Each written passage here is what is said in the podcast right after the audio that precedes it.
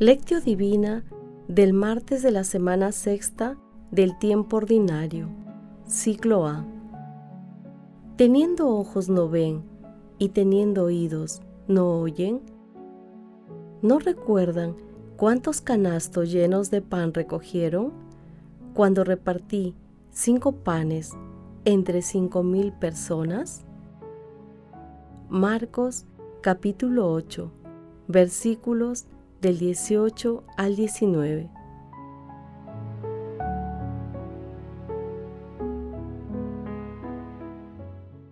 Oración inicial.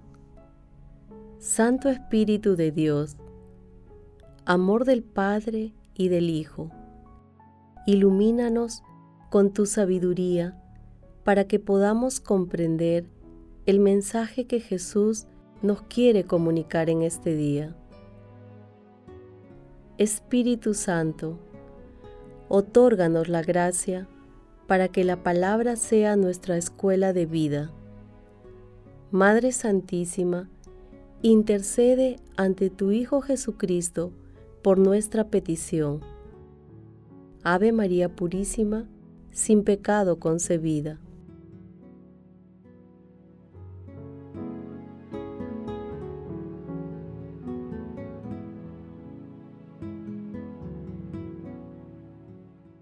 Paso 1.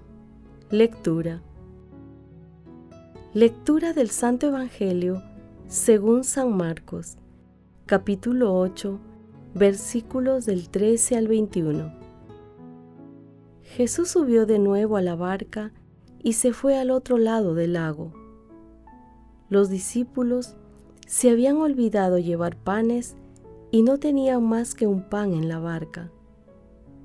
Jesús les recomendó, estén atentos con la levadura de los fariseos y con la levadura de Herodes. Ellos comentaban, lo dice porque no tenemos pan. Dándose cuenta Jesús les dijo, ¿por qué comentan que no tienen panes? ¿Aún no comprenden ni entienden? ¿Es que tienen la mente enseguecida? Teniendo ojos no ven y teniendo oídos no oyen? ¿No recuerdan cuántos canastos llenos de pan recogieron cuando repartí cinco panes entre cinco mil personas? Ellos contestaron, doce. ¿Y cuántas canastas de sobra recogieron cuando repartí siete entre cuatro mil? Le respondieron, 7.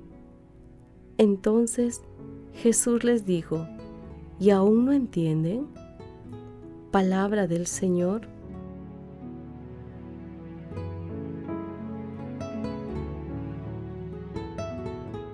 El pasaje de hoy denominado ceguera de los discípulos se ubica luego del texto en el que los fariseos pedían a Jesús una señal del cielo. Esta lectura también se encuentra en el capítulo 16 de Mateo, entre los versículos 5 y 12. Hay que precisar que hoy meditaremos los versículos 13 al 21, pero el pasaje se extiende hasta el versículo 26. Los versículos del 22 al 26 narran la curación de un ciego en Bethsaida que meditaremos el día de mañana. Uno de los elementos simbólicos del texto es la levadura, que en esta ocasión representa un signo negativo de fermentación que hace crecer el pan de la incomprensión y de la incredulidad características negativas de los fariseos y herodianos, figuras claves de la religión y del gobierno de la época, respectivamente. Ante la recomendación inicial de Jesús, los discípulos revelan una total incomprensión. Por ello, con una serie de preguntas Jesús los reprende duramente comparando su incredulidad e incomprensión con la de sus adversarios. Fueron momentos críticos ya que, en esta situación, por increíble que parezca, los discípulos no se diferenciaban mucho de los enemigos de Jesús. Los discípulos todavía no comprendían la verdadera misión de Jesús. Estaban seriamente confundidos y Jesús, consciente de ello, iba abriéndoles los ojos para que vayan entendiendo el misterio de Dios Padre en él. De esta manera, Jesús quería evitar la creencia de que su misión tenía fines políticos. Con las preguntas, Jesús trata de que los discípulos repasen las experiencias vividas con Él en su peregrinaje misionero, pero desde una nueva perspectiva. Las preguntas sobre los trozos sobrantes y sus respuestas buscan que desaparezca en los discípulos la preocupación por los alimentos. Este texto tiene una gran trascendencia, ya que invita a confiar ciegamente en la providencia divina y a creer con fe en las enseñanzas de Jesús.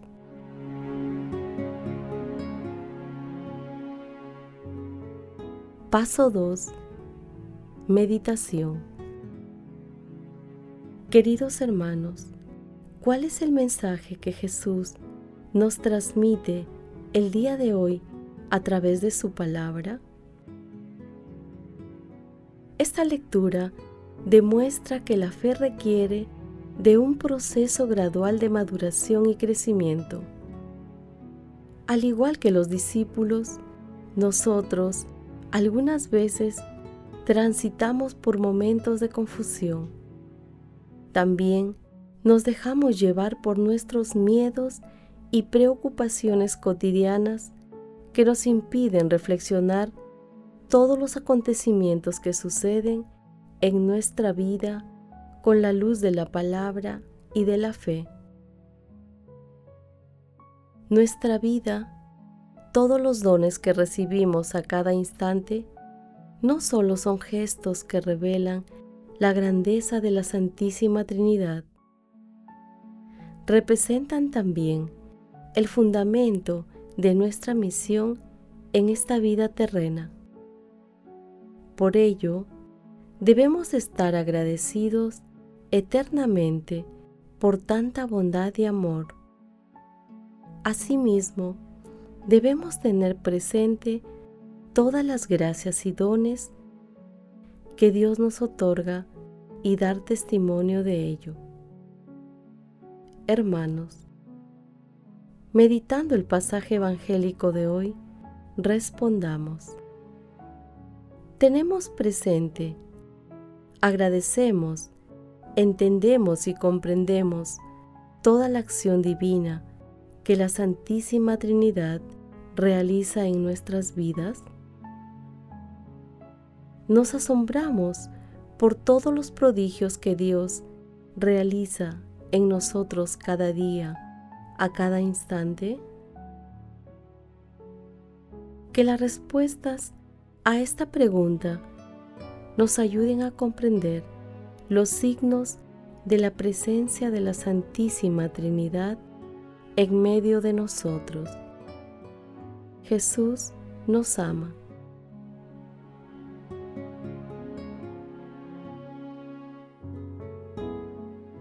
Paso 3. Oración.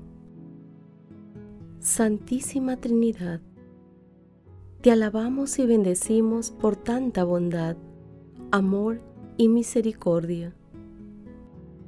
Otórganos y aumenta en nosotros la gracia del asombro para llevarte en nuestro corazón todos los instantes de nuestra vida, aún en medio de las tribulaciones.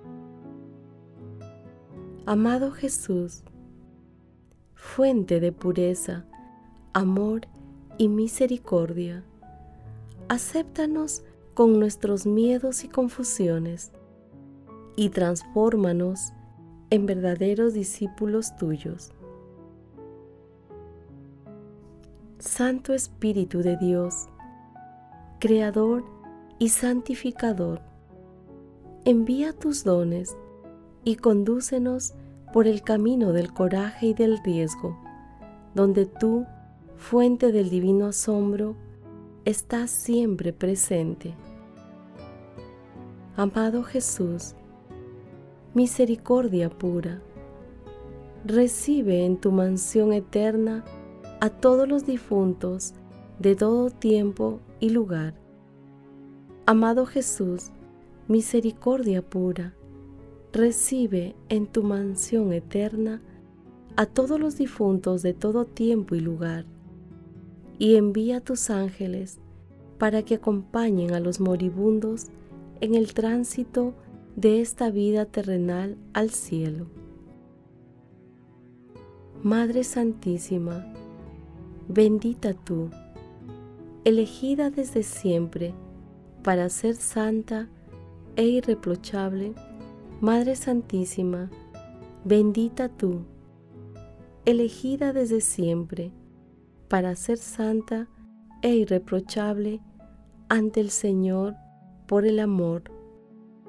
Intercede ante la Santísima Trinidad por nuestras peticiones. Amén.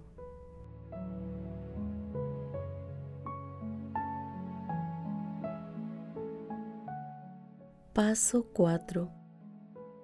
Contemplación y acción.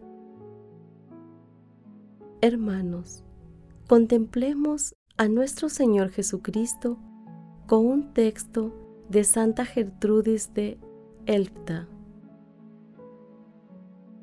Como reza el Salmo 62, Dios mío, desde la aurora te busco, oh luz serena de mi alma resplandeciente por la mañana, nace en mí cada mañana, brilla sobre mí con tanta claridad que en tu luz contemple la luz.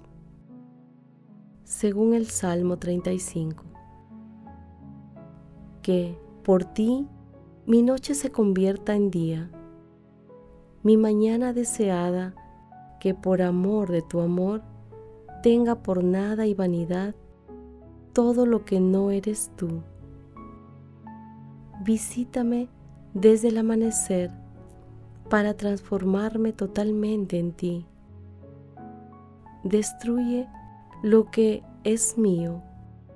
Haz que me transforme totalmente en ti, de modo que nunca más pueda encontrarme en mí durante este tiempo limitado, sino que permanezca estrechamente unida a ti por toda la eternidad. ¿Cuándo seré saciada por una belleza tan grande y brillante? Tú Jesús, estrella resplandeciente de la mañana, resplandeciente de claridad divina, ¿cuándo seré iluminada por tu presencia? esplendor tan digno de amor, ¿cuándo me saciarás de ti? Oh, si solamente aquí abajo pudiera percibir un poco los delicados rayos de tu belleza, por lo menos saborear anticipadamente tu dulzura, saborearte de antemano, tú que eres mi herencia elegida. Tú eres el espejo resplandeciente de la Santa Trinidad que permite contemplar a los de mirada pura y limpio corazón. Allí arriba, cara a cara, aquí abajo, solo un reflejo. Señor, nos comprometemos el día de hoy a pensar y reflexionar sobre tu amor y reconocer la misión que has puesto en nuestro corazón. Asimismo, nos comprometemos a reconocer tu presencia y divinidad en todas las situaciones que se nos presenten, en el prójimo, en las alegrías y tristezas, en todas las cosas, porque todo lleva tu divino sello. Señor, Dios fiel y fuente del divino asombro, para el día de hoy hago el propósito de proclamar tu palabra con el lenguaje de las obras de misericordia.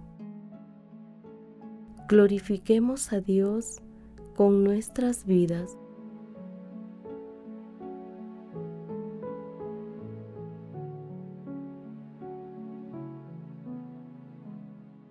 Oración final. Gracias Señor Jesús por tu palabra de vida eterna. Que el Espíritu Santo nos ilumine para que tu palabra penetre a lo más profundo de nuestras almas y se convierta en acción. Dios glorioso, escucha nuestra oración. Bendito seas por los siglos de los siglos. Madre Santísima, intercede ante la Santísima Trinidad por nuestra petición Amén.